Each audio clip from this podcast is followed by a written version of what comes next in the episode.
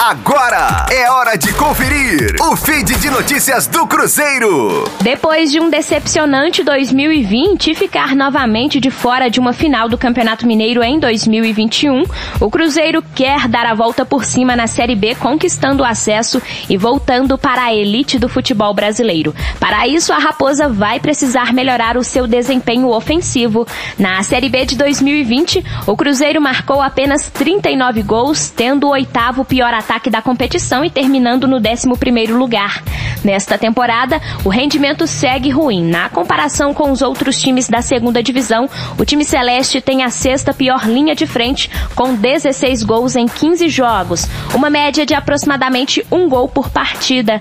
Para que o filme de 2020 não se repita, o Cruzeiro precisa melhorar seu ataque. O primeiro desafio já será neste sábado, na estreia na Série B contra o Confiança, às quatro e meia da tarde tarde em Sergipe. Rosane Meirelles com as informações do Cruzeiro na Rádio 5 Estrelas.